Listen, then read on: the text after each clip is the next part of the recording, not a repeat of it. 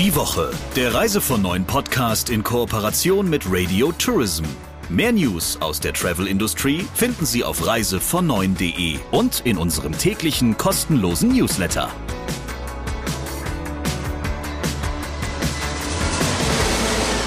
Hallo zusammen.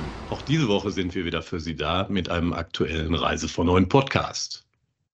In dieser Woche allerdings ist unser Studio, naja, sagen wir mal, halb verwaist, denn die liebe Kollegin Sabrina Gander hat sich entschlossen, einfach mal ein bisschen Urlaub zu machen, was sie natürlich gegönnt sei. Ganz alleine bin ich aber natürlich trotzdem nicht, denn ich habe auch in dieser Woche wieder einen spannenden und ich glaube ganz interessanten Interviewpartner. Dabei handelt es sich um Rüdiger Tramsen und der ist seit langen Jahren Geschäftsführer des Veranstalters Biblische Reise. Mit ihm habe ich darüber gesprochen, was denn ein Veranstalter genau macht, der sich biblische Reisen nennt, wie ich mir diese Reisen vorstellen muss und wie man sich das Publikum vorzustellen hat und last but not least natürlich auch darüber, vor welche Herausforderungen sich ein solcher Veranstalter gestellt sieht.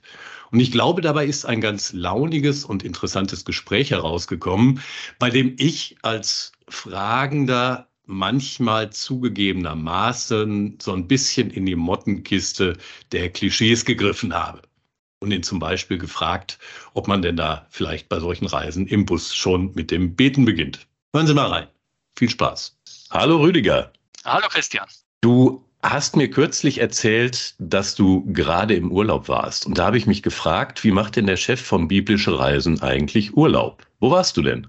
Ja, in der Tat habe ich äh, keine Weltreise gemacht und äh, keine exotische äh, Reise unternommen. Ich war ganz klassisch äh, eine Woche im Südtirol und anschließend eine Woche in meiner alten Heimat in Norddeutschland, ganz nahe an der Flensburger Förde.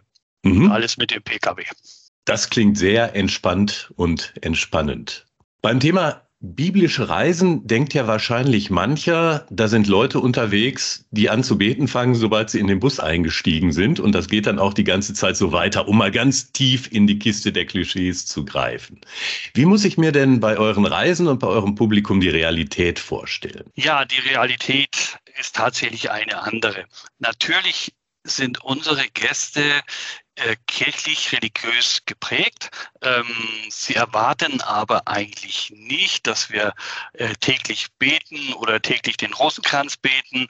Bei unseren ausgeschriebenen äh, Studienreisen unterscheiden wir uns, was die Inhalte angeht, tatsächlich nur in Nuancen von anderen Studienreiseveranstaltern. Äh, das fängt vielleicht damit an, dass der Reiseleiter oder die Reiseleiterin äh, einen ein Wort in den Tag äh, beginnt, passend zur Thematik des Tages. Das kann ein Bibelspruch sein, muss aber nicht, äh, kann irgendetwas Passendes sein, auch aus der Literatur. Das unterscheidet uns vielleicht ein bisschen. Und was ich auch immer sage, ist, wenn unsere Reiseleiterinnen und Reiseleiter in eine Kirche hineingehen mit der Gruppe, schauen sie nicht gleich nach dem Kreuzkuppelgewölbe oder wie, wieso ähm, ist die Architektur so, wie sie jetzt ist? Ist es eine mhm. gotische oder eine romanische Kirche?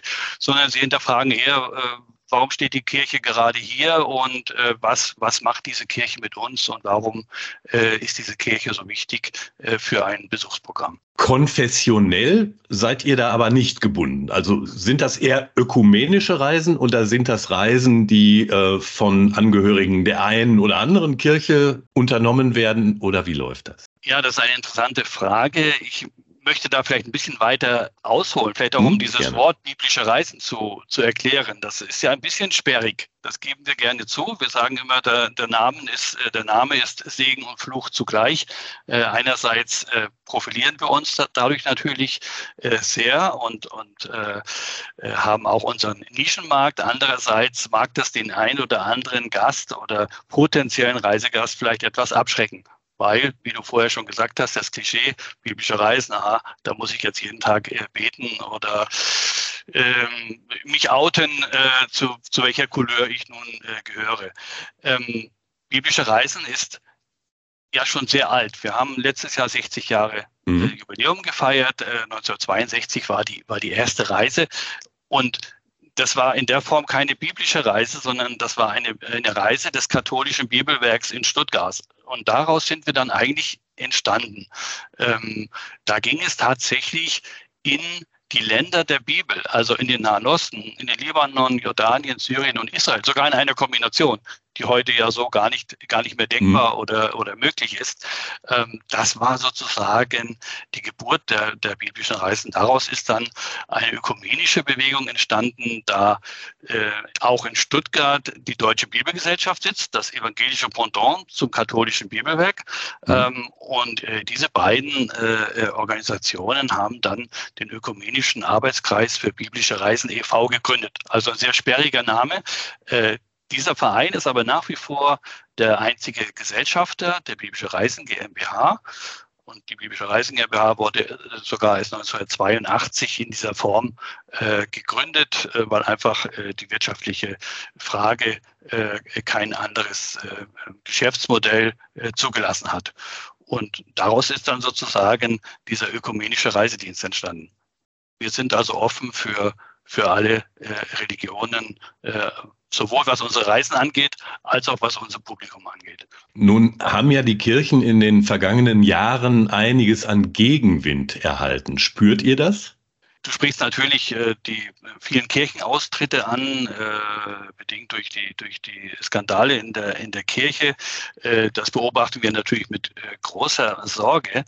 Äh, wir sind aber der Ansicht, und ich glaube, dass die Entwicklung uns recht geben wird, dass äh, die Austritte der Kirche äh, sich eher auf die Institution Kirche beziehen mhm. und nicht auf, auf den Glauben oder äh, auf die Religiosität selbst. Dort gibt es durchaus äh, sehr viel Zuspruch ich meine, wenn man so die Katholikentage oder Kirchentage sieht oder jetzt der Weltjugendtag äh, dieses Jahr in, in Lissabon, äh, wo Tausende von, von Gläubigen zusammenkommen, ähm, dann kann es nicht alles falsch sein. Und äh, von daher glaube ich, dass wir äh, immer noch einen, einen guten Platz in dieser Gesellschaft haben, ähm, um äh, religiöse oder kirchliche oder religiös motivierte Reisen anzubieten. Und wer sind denn in der Regel eure Kundschaft? Sind das tatsächlich dann aus dem religiösen Hintergrund zustande gekommene Gruppen, die vielleicht von irgendeinem Verein oder Verbund organisiert werden? Oder sind das einzelne Menschen, die sich einer Gruppenreise anschließen? Ja, wir haben zwei äh, vollkommen verschiedene Vertriebswege. Das eine mhm. ist die ausgeschriebene Katalogreise, eine sogenannte offene Reise. Ähm, wir, wir printen jedes Jahr Reisekataloge mit ausgeschriebenen Reiseterminen, mit Reiseleitung. Dort können sich äh, Teilnehmer einzeln anmelden zu diesen Terminen. Äh, das ist letztendlich auch eine Gruppenreise, weil eine Mindestteilnehmerzahl vorausgesetzt Klar. wird. Aber das ist eine Reise, äh, die, die nicht von jemand anderem organisiert äh, oder gesteuert wird, sondern das ist tatsächlich eine von uns äh, entwickelte und ausgeschriebene Reise, an der sich einzelne Teilnehmer anmelden können. Übrigens auch über Reisebüros, äh, aber vielleicht kommen wir zu diesem Thema äh, später noch. Ähm, der wichtigere Teil eigentlich unseres äh, Unternehmens sind aber die Reisen für sogenannte geschlossene Gruppen. Das mhm. heißt, es sind Organisationen, vor allen Dingen äh, kirchlicher äh, Natur, Kirchengemeinden, der Pfarrer Schmidt aus Affalterbach oder woher auch immer, äh, möchte mit seiner Gemeinde gern in das Heilige Land reisen oder nach Santiago de Compostela oder nach Rom oder nach äh, Fatima mhm. und beauftragt uns dann damit, diese Reise zu organisieren. Äh, das ist unser, unser Hauptgeschäft. Und in diesem Falle bestimmt sozusagen der Organisator der Reise, also der Pfarrer oder Pastor oder auch Leiter einer Bildungseinrichtung, bestimmt äh, eigentlich den Inhalt dieser Reise. Wenn es also eine echte Wallfahrt oder Pilgerreise sein soll äh, nach Lourdes, äh, mhm. dann ist das natürlich katholisch geprägt ähm, und dann sagt der Pfarrer, er will jeden Tag äh, einen Gottesdienst äh, organisiert haben. Dann machen wir das wenn es um eine Reise für eine äh, für einen Verein zum Beispiel geht oder eine Bildungseinrichtung, dann sieht das Programm schon wieder ganz anders aus und geht dann vielleicht tats tatsächlich eher in den in den nicht äh, religiösen Bereich. Also jemand, der sich nicht an unserem Namen stört, biblische Reisen, ähm, äh, kommt eben auch zu uns, um um sich äh, eine Gruppenreise maß zu schneidern. Das ist unsere mhm. große Stärke. Es gibt also bei uns fast nichts von der Stange. Okay, nun habt ihr ja, wenn man sich bei euch auf der Website oder in den Katalogen umschaut, tatsächlich eine sehr breite Palette an Angeboten auch. Ne? Das geht so von, von den Themen, wo man so die klassische Studienreise mit assoziiert. Es gibt aber auch Wandergruppen und es gibt äh, auch Kreuzfahrten, die ihr anbietet etwa.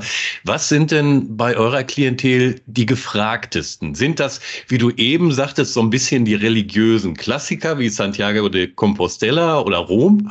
Oder gibt es da andere? Trends? Also die gefragtesten Reisen sind tatsächlich einmal, um vom Zielgebiet her zu sprechen, sind die Reisen äh, nach Israel, Palästina. Mhm. Ähm, wir, wir, nennen diese Reisen auch Reisen in das Heilige Land. Also wir versuchen uns da ein bisschen unpolitisch zu geben und äh, bei uns läuft das tatsächlich offiziell auch in unseren Büchern unter Heiliges Land, äh, weil die Grenzziehung Israel-Palästina ist ja nicht immer so ganz einfach. In der Tat. Und äh, wir, wir äh, legen auch sehr viel Wert darauf, dass wir eben auch immer bei unseren Reisen Palästina besuchen und nicht nur nach, nach Israel reisen. Also das ist mit Abstand äh, unser wichtigstes Reiseziel. Und dort wiederum gibt es natürlich verschiedene äh, Reiseausformungen. Das fängt an bei der achttägigen Standardreise, sage ich mal. Äh, ins Land der Bibel oder auf den Spuren äh, Jesu, äh, wo wir dann tatsächlich die wichtigsten Orte aus der, die in der Bibel erwähnt werden und die Ereignisse dort besuchen. Ähm, bis hin zu einer Frauenreise, die nur für Frauen gebucht werden kann oder bis hin zu einer äh, besinnlichen Studienreise, wo man äh, eine Zeit lang am See Genezareth verbringt und dort tatsächlich äh, eher äh, ein, ein, ein lockeres äh, Tagesprogramm hat. Also die wichtigsten Reisen, ich würde sagen, es sind im Schnitt neuntägige Reisen so, das mhm. ist die Reisedauer ähm, und äh, die wichtigsten Reisen liegen im Nahen Osten oder eben im äh, gesamten Mittelmeerraum. Mhm.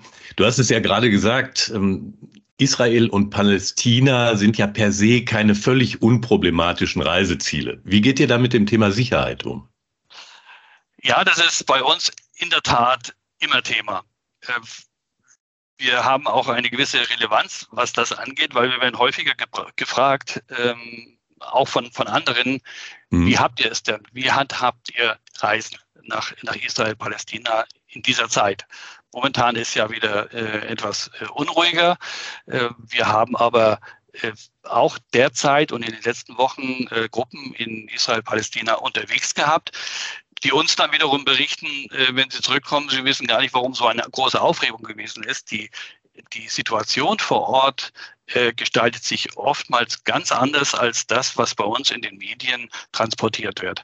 Das bedauern wir natürlich, äh, also diese Negativberichterstattung, äh, weil wir die Sicherheitslage eigentlich so einschätzen, dass man vor Ort ähm, mit wenig Einschränkungen zu rechnen hat, wir reisen ja auch nur in Gruppen. Das heißt also, unsere Gäste sind immer mit einem Reiseleiter und einem kundigen örtlichen Guide unterwegs, die genau wissen, wo könnte es eventuell etwas problematisch sein. Und da gehen wir dann vielleicht in, an diesem Tag oder an diesen, in diesen Stunden nicht in die Altstadt von Jerusalem, sondern machen ein anderes Programm und verschieben mhm. es. Äh, da reagieren wir sehr flexibel. Und ich muss auch sagen, in, in, den, in diesen 60 Jahren, die wir, die wir Reisen dorthin anbieten, ist bei uns auch noch nie äh, irgendetwas äh, passiert.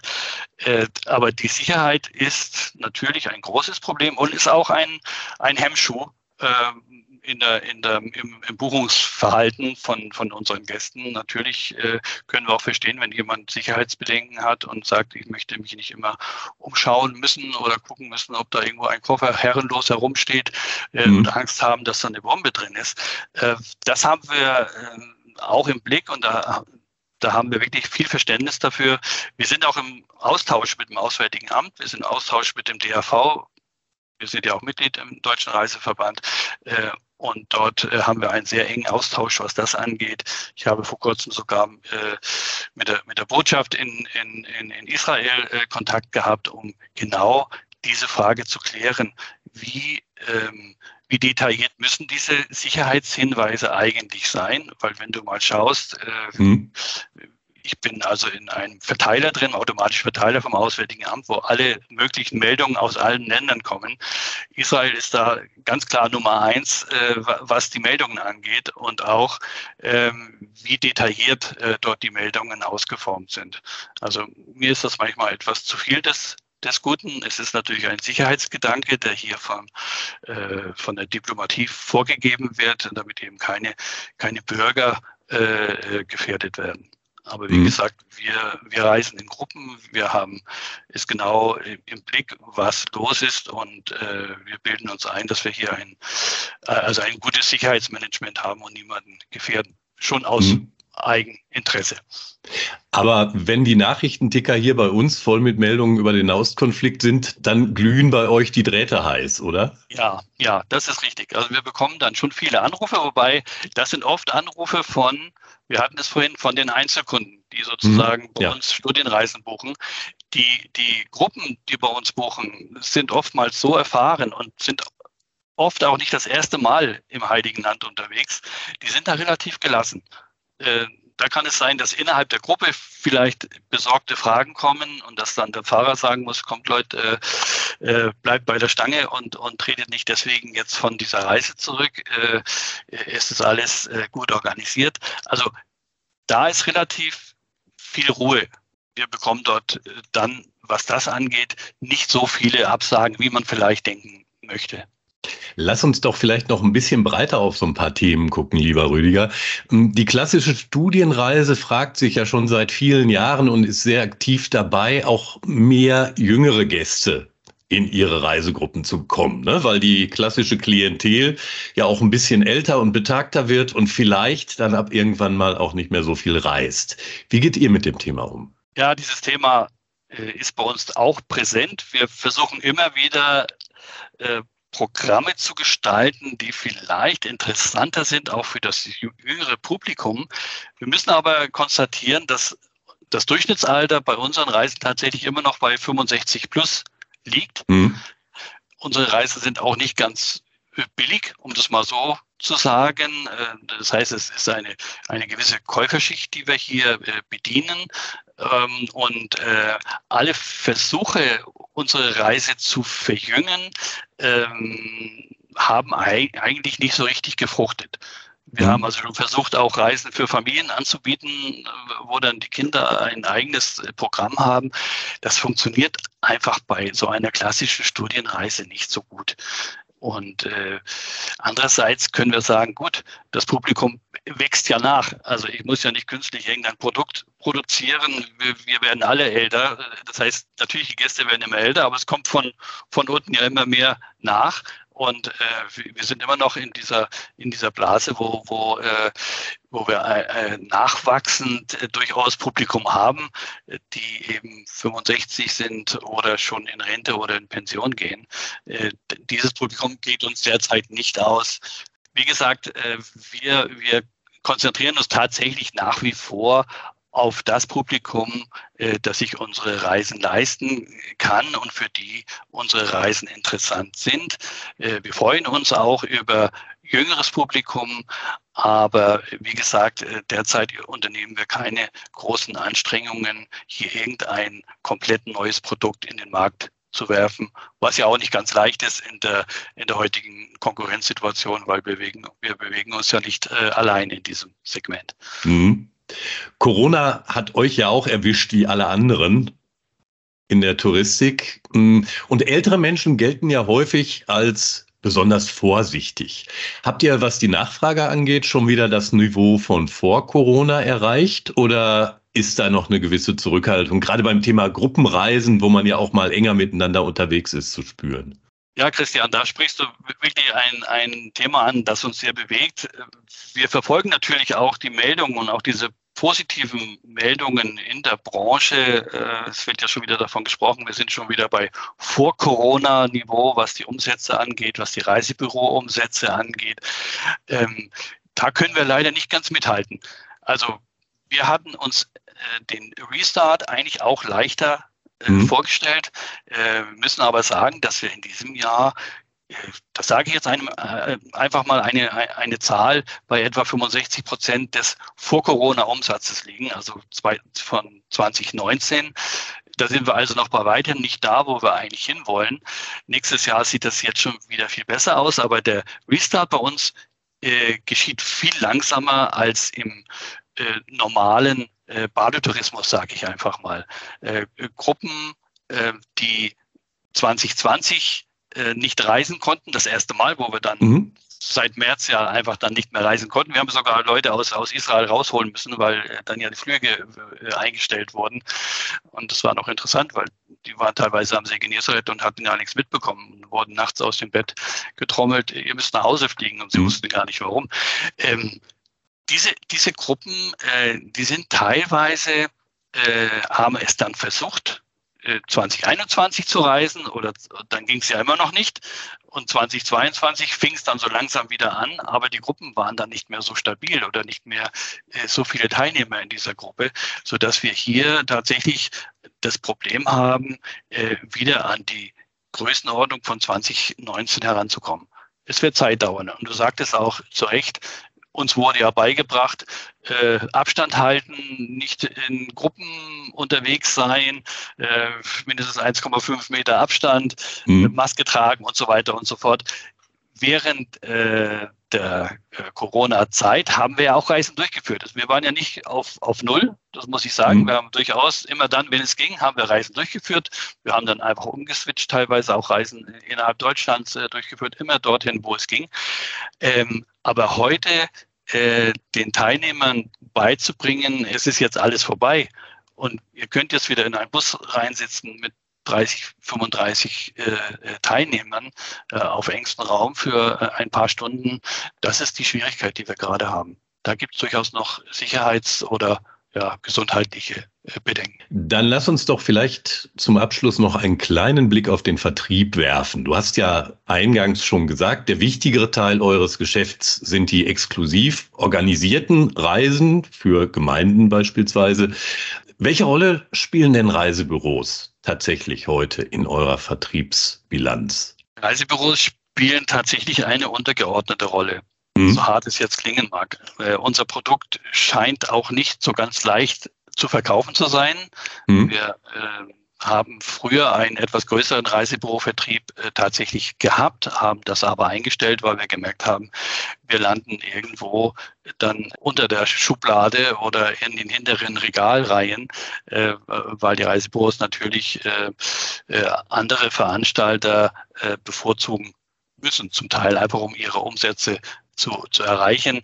Äh, der größte Teil ähm, von Reisen, die in Reisebüros äh, gebucht werden, also biblische Reisen, kommen dadurch zustande, dass ein, ein Kunde mit unserem Reisekatalog in das Reisebüro geht und sagt, äh, kann ich das bei euch buchen, weil ich buche bei euch ja sonst auch immer meine anderen Reisen. Das nehmen wir gerne an. Äh, wir äh, wir machen dann einen Agenturvertrag, wie wir das nennen, mhm. mit den Reisebüros. Der muss vorhanden sein. Und dann gibt es ohne Mindestumsatz oder sonstige äh, Dinge äh, 10 Prozent äh, Provision auf, auf die gebuchten Reisen. Äh, das machen wir sehr gerne. Aber wie gesagt, dieser Vertriebsweg äh, ist etwas eingeschlafen. Was für uns interessanter ist, äh, sind natürlich Reisebüros, die selbst Reisen veranstalten oder die Kunden haben, die ins Reisebüro gehen und eine Reise organisiert haben, eine Gruppenreise organisiert haben wollen. Und äh, dort fragen Reisebüros bei uns dann an, könnt ihr uns vielleicht ein Angebot für Israel-Palästina-Reise machen und äh, das Reisebüro schreibt dann diese Reise aus und bekommt von uns äh, die gesamte Organisation. Wir treten dann als Veranstalter auf und äh, das Reisebüro bekommt einen Nettopreis und schlägt dann seine Marge auf. Das ist ein interessantes Modell eigentlich, äh, so eine Win-Win-Situation für, für beide. Aber ansonsten, wie gesagt, äh, Reisebürovertrieb ist bei uns gerade äh, auf der Agenda nicht ganz oben. Also wir halten fest, es gibt da einige, die das ganz aktiv und auch erfolgreich machen, aber ein Großteil der Buchungen, die aus dem Reisebürovertrieb kommen, sind eher Mitnahmen, weil der Kunde sowieso schon weiß, was er will. Genau, ja, das stimmt.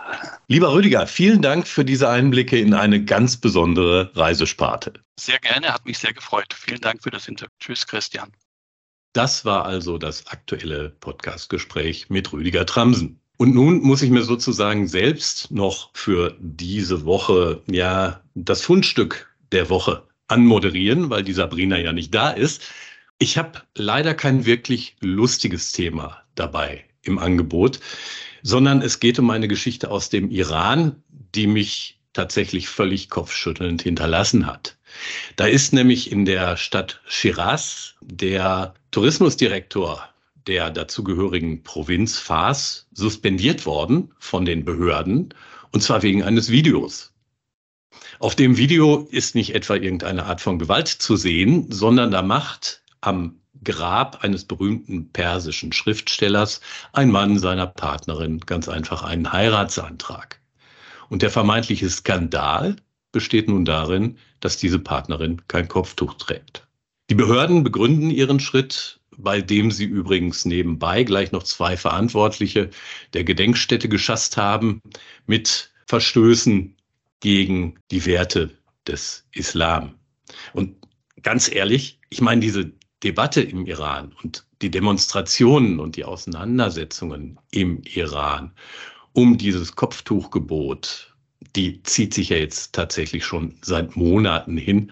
Und immer wieder schlagen da, wenn ich die Berichterstattung aus dem Land mitbekomme, bei mir auch, muss ich zugeben, viele Emotionen hoch. Und ich kann den mutigen Männern und Frauen, die sich da gegen diese Form der Unterdrückung einsetzen, eigentlich nur viel Glück und Erfolg wünschen. Zum Schluss noch eine ganz kurze Anmerkung in eigener Sache. Am kommenden Donnerstag, dem 8. Juni, ist in Bayern ein Feiertag und deshalb erscheinen unsere Newsletter an diesem Tag nicht. Folglich gibt es in der kommenden Woche auch keinen Reise von neuen Podcast, sondern der nächste erscheint Mitte Juni wieder in alter Frische. Bis dahin, machen Sie es gut. Die Woche, der Reise von neuen Podcast in Kooperation mit Radio Tourism. Mehr News aus der Travel Industry finden Sie auf reisevon9.de und in unserem täglichen kostenlosen Newsletter.